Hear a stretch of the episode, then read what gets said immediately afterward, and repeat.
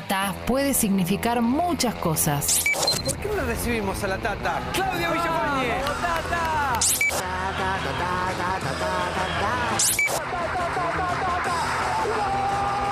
Pero para vos, solo una. Te aviso, te anuncio.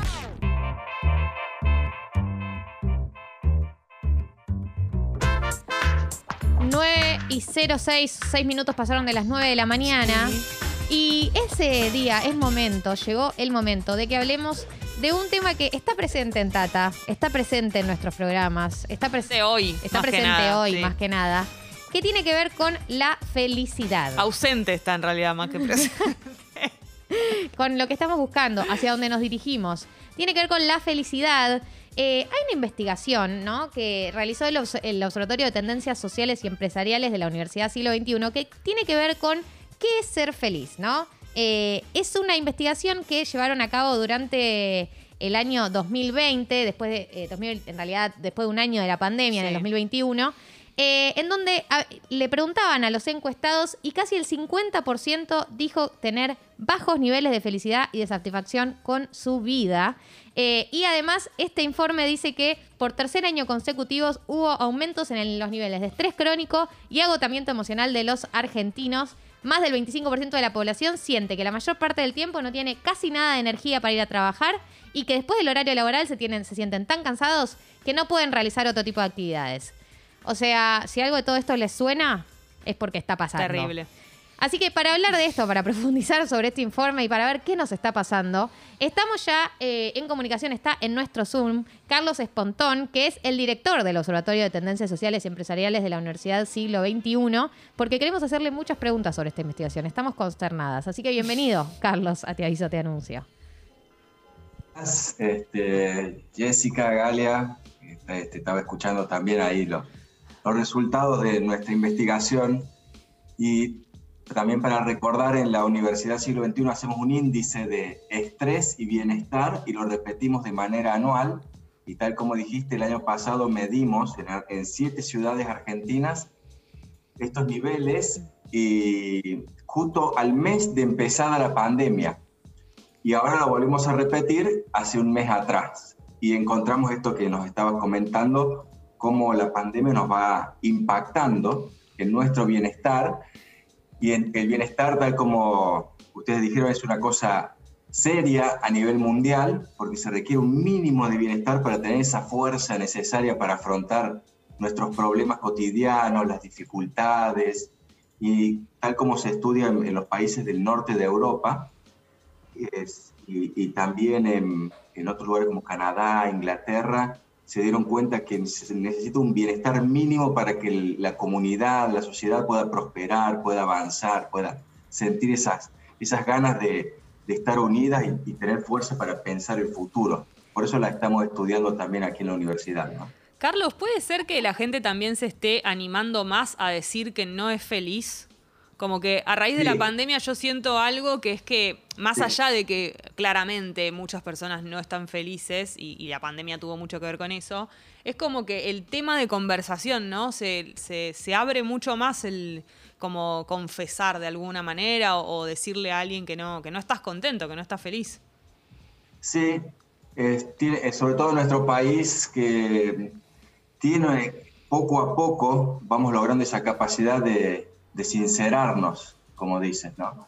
y, en tal caso, cuando dicen estoy feliz o no estoy feliz a raíz de la pandemia, en, nuestro modelo de felicidad lo que se han estudiado son cinco elementos que hacen a esa sensación de satisfacción con la vida y a, y a sentir esos niveles de bienestar más altos, más bajos, pero tal como dijo Galia, la pandemia nos disminuyó el bienestar y nos aumentó esa insatisfacción eh, con la vida porque es algo que no hemos elegido nosotros, que nos tocó vivir y que todo el mundo ha tenido que reinventarse y buscarle una vuelta y una manera para ver cómo convivimos con esto, ¿no? ¿A qué nos referimos cuando hablamos de bienestar? Porque ¿qué incluye? ¿Incluye la familia? ¿Incluye la comida? ¿Incluye el, el dónde vivís? ¿Qué, qué, qué incluye el concepto de bienestar? Estos índices tienen, el primer elemento es que uno se sienta libre de poder decir soy feliz o no soy feliz. O sea, poder decidirlo libremente. Por eso la felicidad es igual a el bienestar psicológico percibido. Es uno el que decide o el que dice cuán feliz es, ¿no? Y lo hace en función de cinco elementos que el primero es cuántas emociones positivas estuviste sintiendo durante la pandemia. Cuánto, cuánta alegría, cuánta satisfacción. Que eso en general ha disminuido muchísimo, ¿no? Porque al, al haber tantas restricciones o haber tanto riesgo de salud, las actividades normales, podemos decirlo así, que antes te daban satisfacción, alegría, se han visto recortadas. La otra es cuán, cuánto conexión emocional, cuánto enganche, cuánto disfrute tienes en tu trabajo, es lo que se llama la motivación laboral. Y también ahí eso ha disminuido porque si hay algo que ha golpeado esta pandemia es la, la posibilidad de, de, trabajar para mucha gente.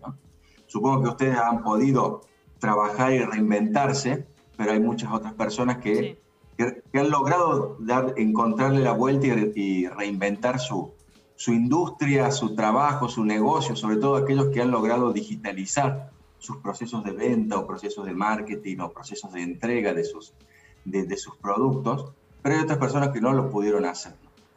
Y el tercero, que junto con el cuarto elemento son las dos que nos dieron alto los argentinos y tiene que ver con dos elementos claves porque se llaman factores protectores de nuestro bienestar, son las relaciones sociales, y acá sí, el, más del 73% de los argentinos se han, nos han afirmado que se sintieron queridos o amados o amadas, el 67% también manifestó que se siente satisfecha o satisfecho con la calidad de sus relaciones personales. Esto es importante porque si hay algo que se vio deteriorado en esta pandemia es la posibilidad de encontrarnos con otras personas. Claro. Pero eso hizo también que valoremos mucho más los vínculos. ¿Cuánto cotiza un abrazo ahora, en este momento, ¿no es cierto? En esta etapa este, de, la, de, la, pandemia, por decirlo así. Carlos, ¿hubo alguna distinción de, edades? Eh, ¿Hay alguna franja de edad que esté como, no sé, por decirlo así rápido, pero menos feliz que otra? Los más insatisfechos hemos encontrado en la población de jóvenes, que justo son entre 18 y 30 años, pero más que nada entre 18 y 25, que en cierta forma han visto como cortados los, los sueños tal como los tenían pensado en su, en su cabeza antes de la pandemia. Esa sensación de insatisfacción porque ahora tienen, digamos, eso que habían soñado en su momento se, lo tiene que volver a, repensar y rehacer y es, una, es la población que, que, se compara en este momento, no con otras personas de su círculo cercano, sino que se compara con otras personas de su misma edad, pero de otras partes del mundo. Claro. Sobre todo, eh, sí. Y, y, también las personas mayores también nos han mostrado un, un nivel alto de insatisfacción por dos elementos, por no poder ver a sus seres queridos Claro. Y también por la dificultad en esta digitalización, en, eh, al no ser nativo digital y, depender ahora de las tecnologías, es, ese, ese, aprendizaje, ese traslado, esa reinvención, también les ha, ha, llenado de, de, infelicidad, sobre todo a aquellos que les ha costado mucho. ¿no? Hay otros que, que, que no, nosotros mostramos los resultados generales, por eso cada caso individual puede tener sus matices. ¿no? Bien, eh, estamos hablando con Carlos Espontón, que es el director del Observatorio de Tendencias Sociales y Empresariales de la Universidad Siglo XXI, sobre esta investigación que hicieron sobre la felicidad o, cuán satisfechos se siente con su vida los argentinos, las argentinas. Hay un tema que aparece acá que tiene que ver con el tema de eh, los eh, niveles de estrés crónico, de agotamiento emocional, esto de terminar el trabajo y no tener fuerza para hacer otra cosa, que es algo que ya también lo venimos hablando y está medio como la conversación de como este, el síndrome del burnout, de estar, estar siempre ¿Qué apareció y, qué nos puedes contar al respecto? Sí, les cuento, nosotros venimos midiendo todos los años el burnout. El 2020 era más alto que en el 2019 y el 2021 más alto que el 2020. Ese es el primer dato difícil y, y bueno, y es un poco duro para nosotros. Pero lo queríamos ver este año en relación a estas variables positivas, porque también se, se, pueden ir explicando, porque hay otra variable de bienestar que, es la percepción de logro. Y obviamente, si sube el burnout es porque estamos sintiendo que tenemos menos logros y que estamos haciendo más esfuerzo eh, y ese esfuerzo no nos retribuye tanto. Por eso también quería nombrar eso. Fíjense los niveles, como decían ustedes al principio, de satisfacción que tenemos hoy por un logro colectivo, con un deporte que nos identificamos muchos argentinos. Y, esa percepción de logro ya te, te da una, una, sensación de satisfacción distinta a que si no lo hubieras logrado. Sobre todo a, los jugadores a quienes me estoy refiriendo. ¿no? Sí. Entonces eso es importante, ¿no? porque se, se, vive primero como un agotamiento y cuando no lo lograste decís qué sentido tiene tanto esfuerzo. Total. Por eso, la otra variable que fue importante en los argentinos de bienestar es la percepción de propósito en la vida en esta pandemia, porque hubo que resignificar nuestras metas. Totalmente, sí, ¿para, qué, ¿para qué hacemos lo que hacemos? ¿Para qué hacemos lo que hacemos? ¿O para qué tanto esfuerzo? ¿O para qué? Y sobre todo las personas que, no, que, que se vieron muy frustradas, dijeron, ¿para qué trabajé toda la vida si ahora pasa esto? Y así, ¿no? Entonces hay, que, hay personas que encontraron nuevos para qué. ¿Qué sentido tiene hacer todo esto?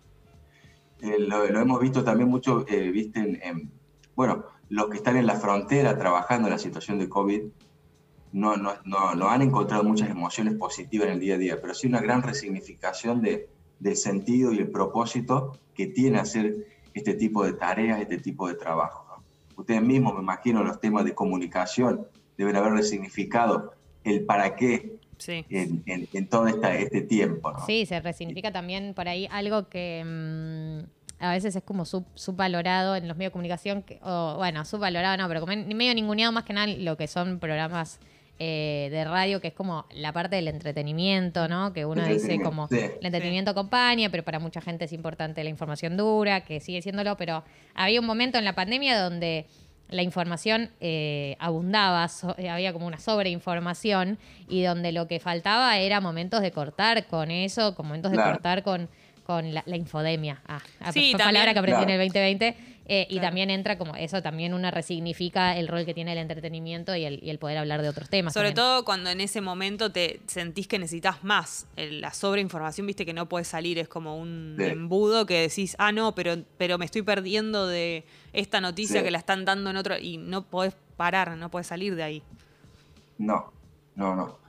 Y bueno, y por eso medimos estos niveles de, agotamiento y de estrés al lado de estos niveles de bienestar para ver las dos caras de la moneda, cómo esto nos ha impactado esta situación en nuestro bienestar, pero lo tenemos en cuenta porque es un elemento clave para cuando termine la pandemia y, y busquemos reinventarnos y tener esa resiliencia de volver a crecer y avanzar como sociedad, entonces la queremos tener ahí en el, mirándola y ayudando a encontrar estas, estos factores que hacen a nuestro bienestar y en cuáles tenemos que hacer doble clic para, para poder avanzar rápido y para poder salir de esto lo, lo menos desfavorecido posible y, y, encontrar algún sendero de crecimiento. ¿no?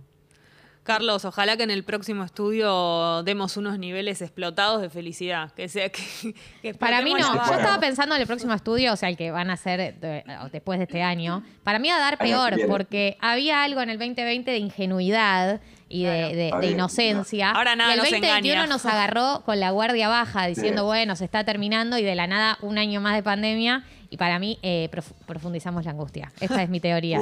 Muy optimista. Como siempre, como siempre, para esto me tienen acá. Eh, bueno, fue un proceso de frustración y, queremos ver cómo aprendemos, aprendemos a ver qué, qué hemos aprendido más allá de, lo duro que estuvo. ¿no?